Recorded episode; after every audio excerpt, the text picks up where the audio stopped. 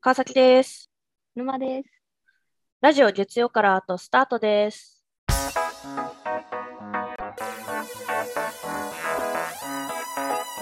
このラジオは毎週月曜日にアートを大きなテーマとしてお送りする番組です。四半期ごとに小テーマが変わり、4月から6月は映画がテーマとなっています。ということで今回は結構問題なラジオになりそうですよ。問題、問題なラジオ。いやー、まあ主に時間の関係でですね。あの、今回はハリーポッターシリーズをテーマに、あの、お話をしていこうかなと思います。はい。6月はハリーポッターシリーズ強化月間ということで、まあ、強化もクソもないんだけど。いやー、勝手にね。そう、今ね、ちょうど、あの、今もう、もう終わってんのかなあのもうね、ほぼ終わりかけやね。ああ、そうなんや。今ちょうど、何やったっけ？えっ、と、もう終わりかけだけどファン、タスティックビえっ、ーストと、ファンタスティック・ビーストね。あの、最新作やってますけど。いやー、ね私見たんですよ。もう公開されいいて、な。1週間以内に見て。いやー、面白かった。面白かった。いや、面白かったまだけど、見てないんでね。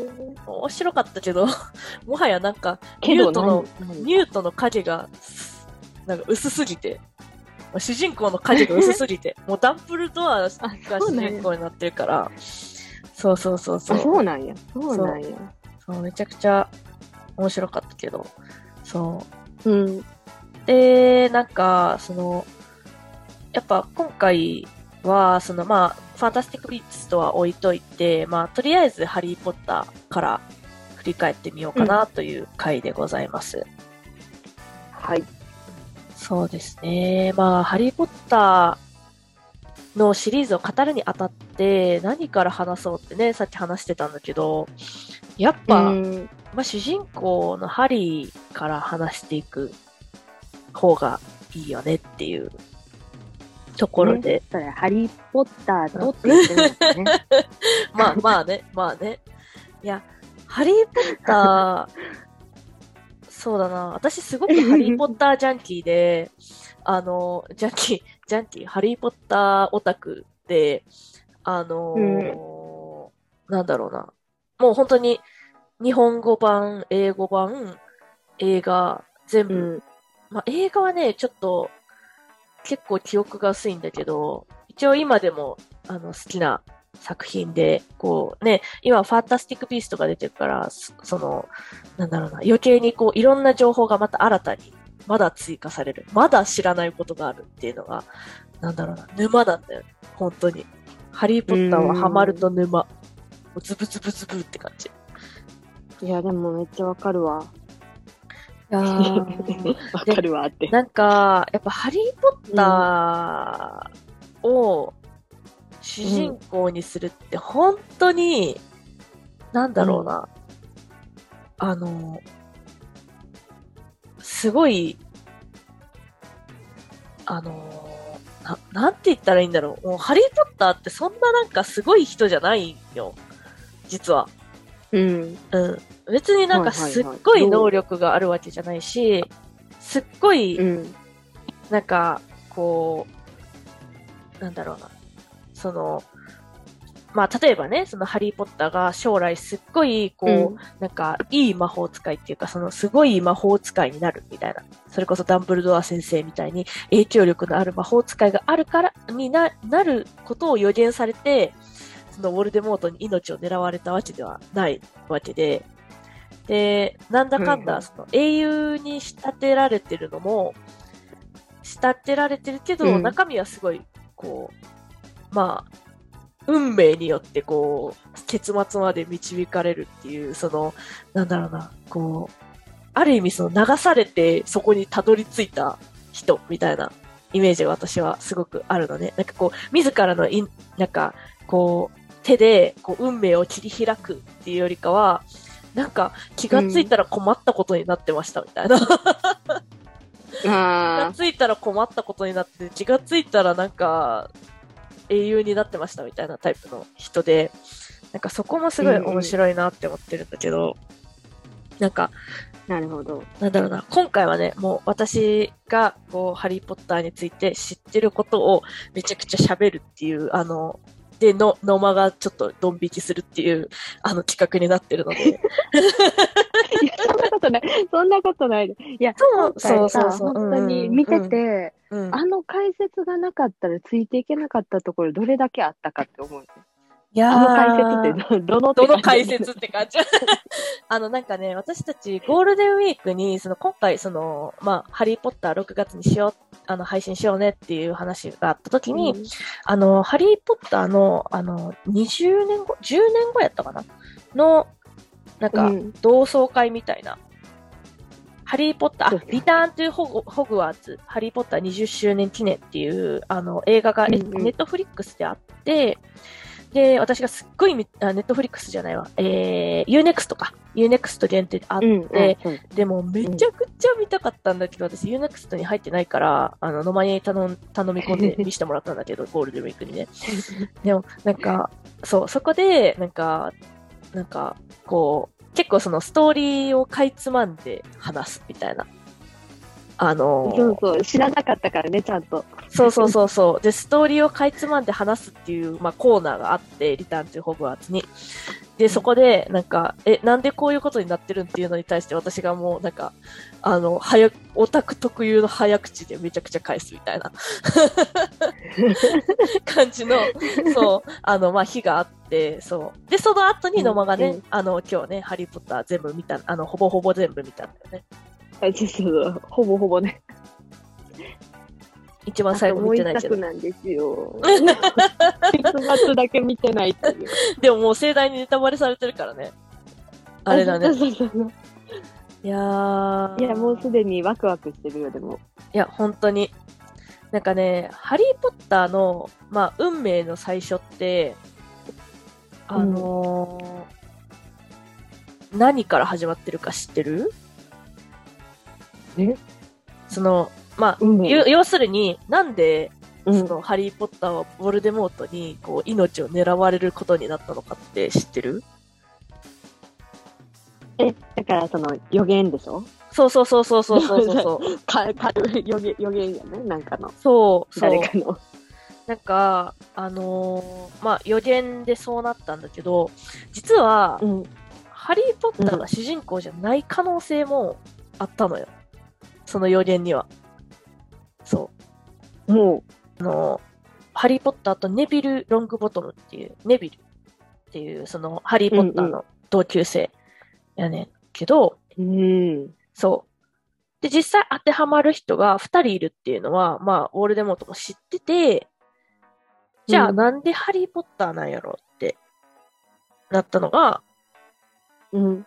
あの、ハリー・ポッターは、あの、半純血やねんな。あの、まあうんうんうんお母さんがマグル出身の人で、で、お父さんが純血の人。あの、まあ、純血の一族で代々こう、来てる人。うん。結構偉大な家系の人やねんその、ハリーのお父さんって。そう。で、その、二人の間に生まれたから、まあ、半純血なわけよ。ハリー・ポッターは。あんまり、りその作中でかた、あの、すごいこう強調されることってないけど。で、うん。ウォルデモートも半純血やねんな。そう。えっ、と、お母さんが純血。スリザリンの、あの、末裔の人。で、お父さんがマグルの人。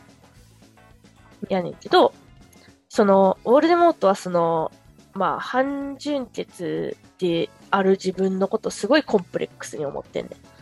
そう。うん。で、そのネビルは一方、ネビルはね、純血なんよ。そう。おーうん。あんまりなんかすごい強調されることないけど、ネビルは本当に純血や。でうんえっ、と、まあどっちを選ぶってなった時に、まあ自分とより近い方を選んだ、ウォルデモートは。そう。そこにもちょっと彼の、はいはいはいはいなんていうかな、ある種人間臭いというか、なんかこう、コンプレックスみたいな。そう。で、隠して、そう、隠して、まあ、うんその、ハリー・ポッターが、まあ、選ばれるわけよね。そう。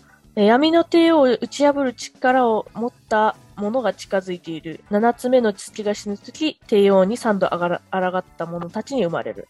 で、えーそして、えー闇の帝王はその者に自分に被験する者としてインスであろう。しかし彼は闇の帝王のち知らぬ力を持つであろう。っていうところまで聞いてんね。スネイプ先生は。はいはいはいはい。でも、一方が他方の手にかかって死なねばならんっていうところと、あと、うんうん一方が生きうる限り他方は生きられぬっていう、その、なんだろう。死ななあかん。どっちかがど、あの、どっちかを殺して死ななあかんっていうところまでは聞いてなかった。そう。うーん。だから、うん。そう。で、スネイプ先生もその前半部分しか聞いてなかったから、うんうん。そう、まさか本当に殺しに行くと思ってなかったわけよ。ウォルデモートが。その、人たちそう。まあでも、ウォルデモートはウォルデモートで、こう、自分を打ち破る力を持っている人っていうことやから、言ったら、うんうん危険因子なわけやんか。だから殺しに行くわけよね。そう。だから、うんうんスネイプ先生からしたらリリーが、その本当に、ウォルデモートが殺しに、しかもその、ハリー・ポッターやとも思ってなかったわけよ。それが。そう。スネイプ先生は。うんうんうんで、殺しに行ったことを知って、まあ、言ったら、はいはい。あの、リリーを、その言ったら、スネイプ先生が間接的に殺したことになっちゃうわけよね。その予言を伝えちゃったから、オールデモートに。うん。そう。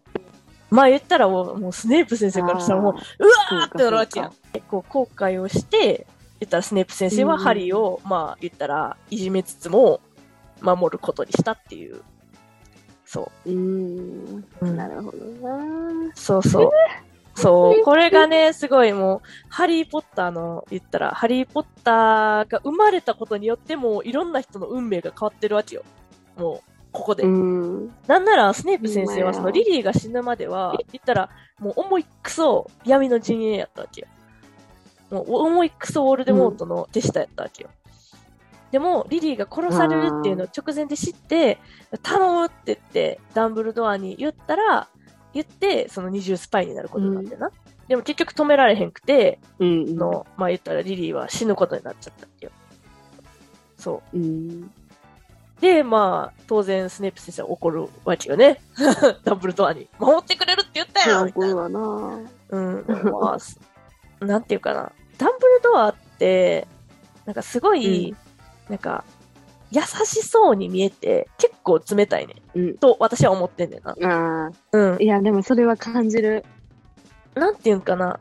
その、人をさ、こう、動かす力っていうのがすごい強いやん。ダンブルドアって。うん。人にこう、まあ何かこう、命令したりとか、その人が、こう、どうやったら自分の思い通りに動いてくれるかっていうのをすごい理解してる人やんか。うん。でうんその、なんていうかな。ハリー・ポッター含む、なんやろな、うん。いろんな、あらゆるいろんな人は、そのダンブルドアの持ち駒やねんな。って、すごい、うんなんか全部のその話を通して見たのは、そういうことやねんけど、うん。だからその、ダンブルドアはダンブルドアで、その、言ったらもっとひや広い視野で、こう、魔法界を見てるわけよ。その、うんなんていうかな、多少の、その、一人二人の犠牲よりも、もっと大きな犠牲を守ることができるんやったら、一人二人、自分のなんか、なんか知ってる人が死んでも別に構わへんわ、みたいなタイプのうん。